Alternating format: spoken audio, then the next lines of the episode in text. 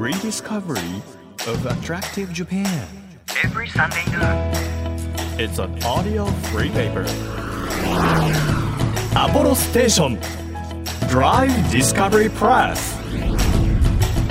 12月4日日曜日時刻は12時となりました。アポロステーションドライブディスカバリープレス編集長のホラン千秋です。もう12月に入りましてすっかりね冬のコートもこう毎日着るようになったななんていうふうに感じているんですけれどもあの冬がこう本格的になると最近こうセールが早いじゃないですか。なので、まあ、マネージャーさん私あの現場に女の子のあのマネージャーさんが2人いるんですけどなんか別にあの偉くて2人ついてるわけじゃないの。本当にあの楽しくて2人ついてくれてるの。よくわかんないけど。とにかくあの交代制でね人になったりすることもあるんですけどその3人で私含めてあのお買い物に結構行くんですよ。でみんなそれぞれこう好きなものが結構個性が分かりやすくってで自分の買い物してるんだけどそのセール会場とかであれこれ誰々に合うなとかあの子に合うなみたいなふうに思うと自分の服と一緒にその2人もマネージャーさんたちも好きそうな服も持っておくわけ。でマネージャーさんも同じように私とかもう一人のマネージャーさんに対して同じようにみんなこう服を選んだりとかするわけ。でみんなで集まって全部こう集めてさこれ合うこれ合わないとかいやそれはいらないと思う。それ絶対ゲットした方がいい。えーでも高いよ。いやでも絶対それも絶対使うから。もうゲットした方がいいとか。なんか本当に本気で自分の買い物も相手の買い物もアドバイスしながらあの真剣に買い物に取り組んでるわけ。でその真剣さがたまにこうふと客観的に見るとなんかめちゃくちゃ滑稽だなと思って。もうセールの服1枚にいやでも普段だったらこう1万円が7,000円になってるよとかいやでもこれ5,000円だよ。であでもデザインは7,000円の方がいいんだよなみたいなのをこう悩んでるのがすっごい楽しくていやなんか私幸せかもって思う習慣なんですよ。なんかなんていうの？もう別にたわいもないことなんだけどそれに真剣になってしかもお互いのことこう分かり合って考えながら連携してるっていうプライベートでもいや本当に楽しい瞬間で。皆さんはあの何が言いたいかってクリスマスだったり年末に向けてそういうギフトショッピングみたいなのしてますでしょうか？私たちは別に自分に対するギフトなんだけど。なんかねあのあの方にこれ買わなきゃとか今年最後だからあの人にこう会う時に渡さなきゃみたいな。結構お使いが多くて忘れないようにメモんなきゃななんていうふうに思ってるんですけど。皆さんはどうでしょう？計画的にギフトショッピングしてますでしょうか？この番組はですね日本全国さまざまな場所にスポットを当てて普段気がつかなかった日本の魅力を再発見していく耳で聞くフリーペーパーなんですが皆さんにとって身近な地域からお気に入りの場所そして一度は行ってみたい土地まで毎回さまざまな特派員をお招きして魅力的なローカル情報をお届けするんですがいや私今あのショッピングするって言ったじゃない？だからもう物欲が今爆発してるんです。そういう時期なの。なんか別に常に爆発してるんじゃなくてそういう時期なんですけどもうなんかそういう欲とかなんか仕事が嫌とか疲れたとかもうそういうの全部忘れられるような絶景をですね今日は先週に引き続き絶景プロデューサーの志保さんが、あの教えてくださいますのであなんか雑念邪念欲煩悩たくさんあるなという方はあのこのラジオを聞いて一緒に絶景を調べながら聞いていただいてあの心洗われてください。であわよくばその現地にあのドライブであったり旅行していただいて実際に本当に心洗われるね体験をしてもらいたいなという、えそんな30分になればいいなというふうに思っております。1ページ1ページ紙面をめくるように輝きあふれる日本各地の情報と素敵なドライブミュージックをお届けする音のフリーペーパーアポロステーションドライブディスカバリープレス。今日もどうぞ最後までお付き合いください。アポロステーションドライブディスカバリープレス。この番組は出光興産の提供でお送りします。耳で聞くフリーペーパーアポロステーションドライブディスカバリープレス。改めまして編集長のホラン千秋です。毎週個性あふれる特派員をお招きして魅力あふれる世界をご紹介しているこの番組。今日は先週に引き続き絶景プロデューサーの志保さんをお迎えしております。よろしくお願いします。よろしくお願いします。もう並大抵の人は見ていないというですね 絶景を数多くご覧になっている志保さんなんですけれども、あの先週もねさまざま絶景の撮り方であったり、今おすすめの絶景スポットであったり、はい。教えていただいたんですがもう日本全国も北から南まで聞いてらっしゃる方がいるので、はい。ぜひこうこの冬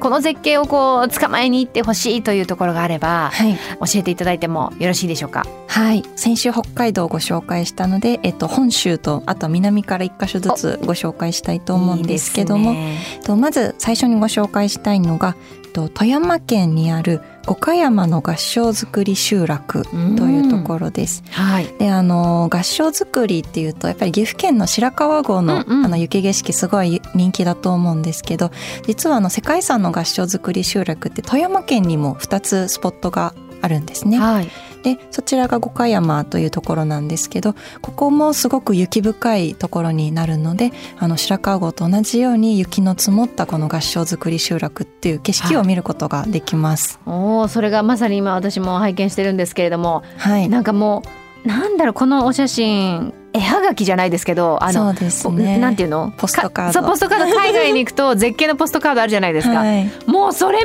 たい。そうなんです。本当に合掌造りの集落が12棟ぐらいこうキュッと、まあ、固まって、はい。あの集まっていてであのしかもここ夜はライトアップされるんですね、はいはい。雪の時期は。なのでこう照らされた雪の明かりとかもすごく美しく見ることができるんですけれどもあの本当にこちらが白川郷って結構開けた集落で、まあ、人ももちろんすごく、まあ、観光バスたくさん来て意外とガヤガヤしてたりってこともあるんですけど、この五箇山はまだ知名度がそこまでない分すごく静かに楽しむことができるんですね。でこの集落の中にあの泊まれる合掌造りもありまして私ちょうど先日また別の紅葉のシーズンで泊まってきたんですけど、やっぱ合掌造りの集落を泊まるとやっぱ一歩出ると本当になんか日本昔話の世界じゃないですけど、はい、いろりで焼いた川魚のご飯を食べたりとか夜は本当に宿から外に一歩出るだけで満天の星空が楽しめたりとかで雪の時期に行くと本当に雪って音がこう吸収されるのではい。本当の意味で静寂みたいな、まあ、そういう世界を楽しむことができるので本当に雪景色を静かにこう浸りたいなっていう人はぜひこの五箇山の合掌造り集落2つ集落があるので、はい。ぜひ巡ってみてほしいなと思います。あの世界遺産っていうねねお話がありましたけど、はい。この合掌造りの集落って世界遺産ですけど、こう維持してるのはそれぞれ住んでらっしゃる皆さんなんですよね。そうですね。お住まいの方が皆さん管理されているので、はちゃんと屋根の吹き替えとかも今もちゃんとやられていてやっぱりすごい大変っていうふうにいやそうですよね。はい、おっしゃっていましたしやっぱり昔の建物なので夏暑くて冬は寒いっていうお話も聞くんですけどやっぱ皆さん守っていきたいという思いがあってちゃんと維持をされていますね。今ねこうライトアップされてる写真とかも拝見したんですけどはい、本当になんて言うんだろう私たちがこう美しい絶景をこう見に行くにあたって、はい、やっぱり管理されてるものって多いじゃないですか。はい。でも管理されてるからこそその美しさがこう保たれた状態ではい。いるんだっていうところを私たちもっとこうはい。あのなんだろう認識してあ噛み締めて楽しまなきゃいけないよなって思いますよね。あもう本当にそうで最近はやっぱりそのリスペクトなくこう観光しちゃう人ってすごい増えているなと思って、例えばはいすごい綺麗な景色の場所になんでゴミ捨ててあるんだろうって悲しくなったりとか、立ち入り禁止の場所に勝手に入っちゃう人がいたり、でやっぱり写真撮るために例えば最近あのすごい悲しかったニュースがあの田んぼがあって、はいはい。そこであの水の張った田んぼにして写真が撮りたいがために勝手に蛇口開けて水を張ってしまった人がいたりとか、はいあと邪魔な木があるから勝手に切っちゃう人あがいたたりとか、ね。もう本当にあの地元の方がそこで守ってくれているからこそその景色とか文化って守られているっていうことを、やっぱり理解せずに身勝手にいろいろとやってしまう人が増えているので、うんうん。やっぱりお邪魔しているっていう精神で、うん。やっぱり旅行は皆さん意識してほしいなっていうのは私最近強く感じますうね。ん。もしかしたらその撮りたい絵が撮れなかったりとか、はい。写真を撮る方からするとこう都合の悪いところに都合の悪いものがあったりとかすることもあるんだと思うんですけど、はい。全部にこう意味があってそれは残されているので、はい。なんかこう汚すことなく、はい。あるがままをこうあるがままでちゃんとこう立ち去れるように、はい。なんかね楽しくというか礼儀を持って、ね。はい。観光というか写真撮ったりねしたいなっていう気がしますよね。はいやっぱり愛がない人が増えてて悲しいなって思いますうね。ん。さあ今、えー五箇山の合掌造り集落富山県の絶景ご紹介いただいたんですけれどもはい、南行きますか？はい、南行きまして、続いてご紹介したいのがあえて冬に沖縄って私いいなと思ってご紹介したいんですけれども。夏とか春とかねのイメージですけどね、でご紹介したいのが西表島にあります、マヤグスクの滝という場所です。うんあマヤグスクの滝、はい。あのだんだんだんだんだんっていう本当なんかななんだろうだんだんになってる滝ですよね。はい、ちょっとお城のようなはいはい。ところに滝が流れ落ちているんですけど、まあ、なぜ冬がおすすめなのかと言いますとこのマヤグスクの滝っていうのは本当に秘境中の秘境と呼ばれる場所にありまして、往復6時間ジャングルを歩かないとたどり着けないんですね。なのであの夏に行ってしまうともう熱中症になってしまうっていうのでツアー会社さんも夏あえてやってないんですよ。あーそうなんですね。でもう11月から4月ぐらいまでしかツアーを開催していないところも多いのでこの冬の涼しい時期っていうところでぜひこの歩かないといけない滝っていうのを訪れてみてほしいなと思います。この滝の回でこの番組やりましたよねマヤグスクの滝ねあ。本当ですか？滝の達人の方が来てくださってあ滝をどう楽しむかっていはいういはいはい。回だったと思うんですけど、おーなんかやっぱりその中でもはい、他にない滝、そうですね。なんか滝って言ってイメージしないよっていうルックスですよね。そうですねこう直爆でもなく、うん、なんでしょう。すごくラスボス感が。確かに。あるような。そう。遺跡のね外肌をこう、はい、ダダダダダダって水が流れ落ちてくるようなイメージなんですけど。はい、視界いっぱいがこう滝で埋まるような。すごいでな本当にここ近くまで行けますしはい。滝の上までこう両手使ってよじ登ってうんうん。行くこともできるので、まあ、すごく上まで行くとまた視界が変わって楽しかったりするんですけれども、うんはい、でここ本当に私も結構登山もするんですけど、はい。すっごいやっぱ大変で あ涼しい時期に行ってよかったなと思いますし、はい。沖縄に冬に行く良さはもう一個あるなと思うのが虫が少ないんですね。なるほど。ね、私すごくあの蚊に刺されやすいので、はい。あの夏に行くと結構大変な思いをするんですけど海辺の景色がいいカフェとか行っても夏だとあ虫が結構気になってゆっくりできないところ冬に行くとやっぱり虫もほとんどいないので本当の意味でリラックスできるなっていうので私ちょっと冬の沖縄広めていきたいなと思ってます。他にもちょっとこう注目してるなこの絶景ポイントっていうのありますか、はそうですね。最近絶景界隈で絶景海岸あの話題になっているっていうのが、あのスキー場を夏に楽しむっていうのが結構話題になってるんですよね。で特にあの長野県の白馬に白馬マウンテンハーバーという場所があるんですけれども、そこがですね最近はもう冬のスキーシーズンの入場者数よりも夏の方が多いっていうぐらい流行っているんですね。えー、何がこうあるんですかそこには？でここはあの絶景テラスがあってそこにカフェがあったりして時間をゆっくり過ごせるんですけれども、はい。本当に山が白馬の山がすごい目の前にドーンと広がる。でそこにテラスがあって写真撮ったり、まあ、ゆっくりしたりできるっていうところで、まあ、ここを成功事例として本当に全国にこの絶景の場所にテラスっていうのが増えていますね。今あのちょうどその絶景テラスの映像を拝見してるんですけど、はい、春はい。夏、秋冬同じシチュエーションで、はい。この絶景テラスのちょっとこうなんて言うんでしょう。でアプローチが。アプローチプラスそこの先に、はい。あの写真が綺麗に撮れるようにはい出っ張ってるはい。とこがあって、はい突き出たテラスみたいなのが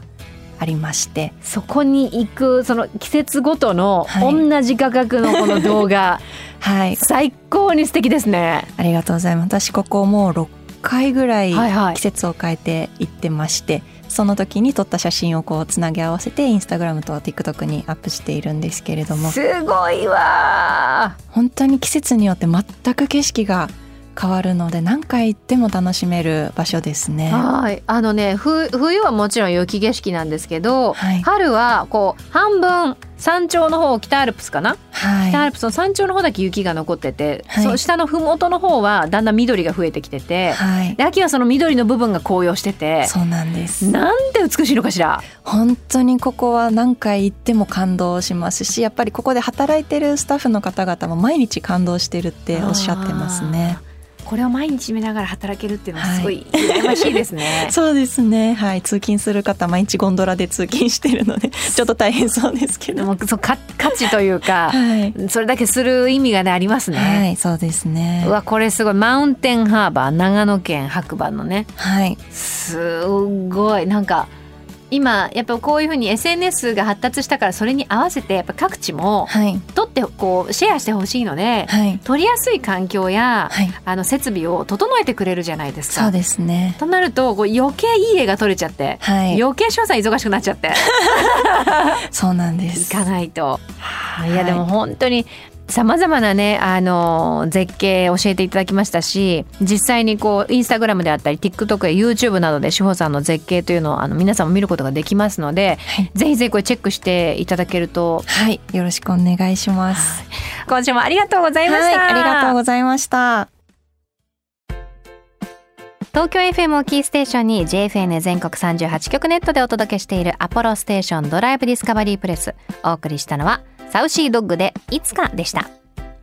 日本全国の魅力を再発見していく耳で聞くフリーペーパー DD プレスでは皆さんにも番組専属リスナー特派員として様々な地域の情報を送っていただいています。あのツイッターでもハッシュタグ DD プレスでその月のねテーマに沿った写真とかおすすめスポットを教えてくださるツイートを私目にしてるんですけどすんごいたくさん教えてくださって本当にいつもありがとうございます。今日はメールご紹介します。東京都の方です。みほママさん。私の冬のおすすめスポットは岩手県の中尊寺です。おすすめと言いますかぜひ冬に行きたいスポットということなんですが3年前に釜石でディーンのライブがありその帰りに立ち寄ってえ中尊寺の厳かな雰囲気そしてちょうど紅葉の時期でとても素敵な空間でした。次はぜひ冬の雪の降り積もった中尊寺に行ってみたいです。ということでこの番組にあのディーンのあのー池森さんが先日遊びに来てくださいましたのでそれもあってなんかこういつも聞いてくださって思い出してくださったのかな？ありがとうございます。で写真もいいていまして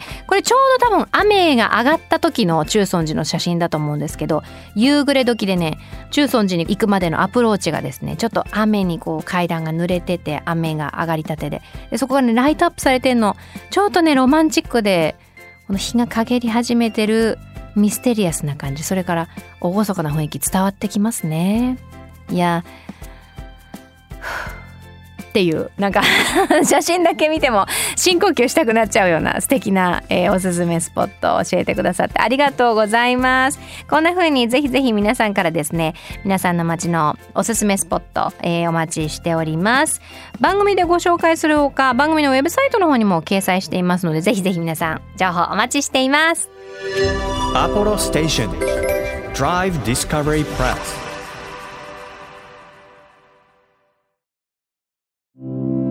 地域社会を支えるライフパートナーアポロステーションのスタッフがお客様に送るメッセージリレー。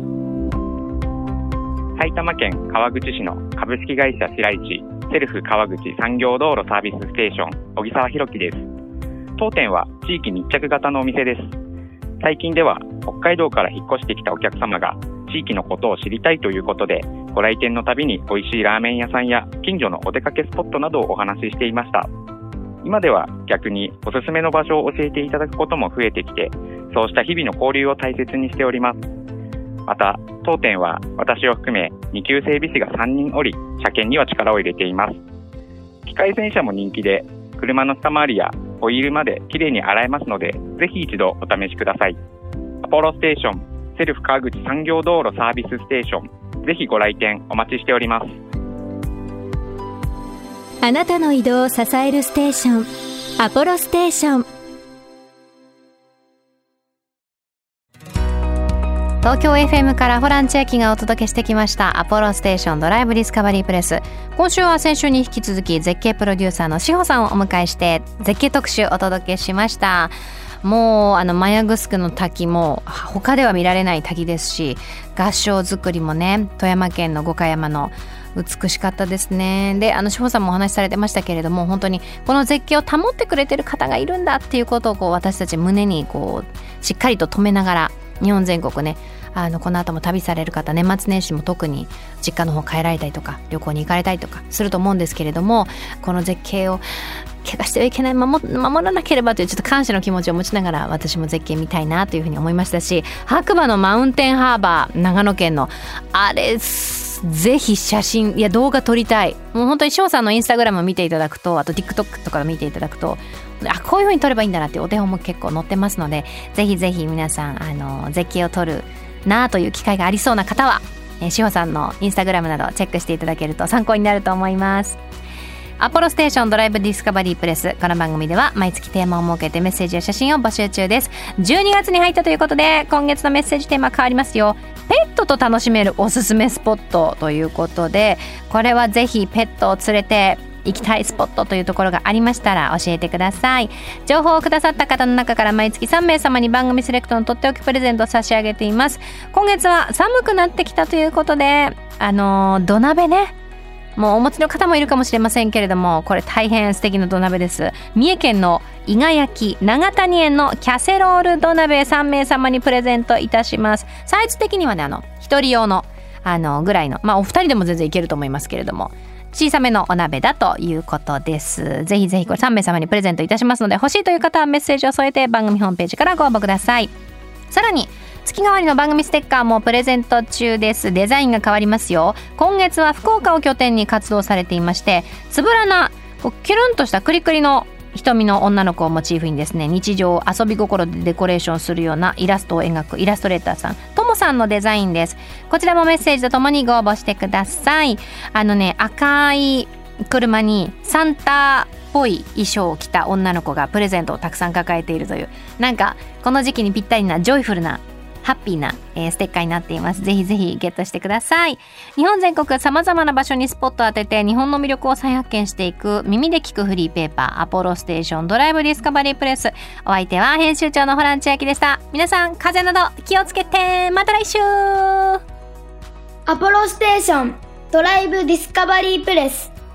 この番組は出光興産の提供でお送りしました。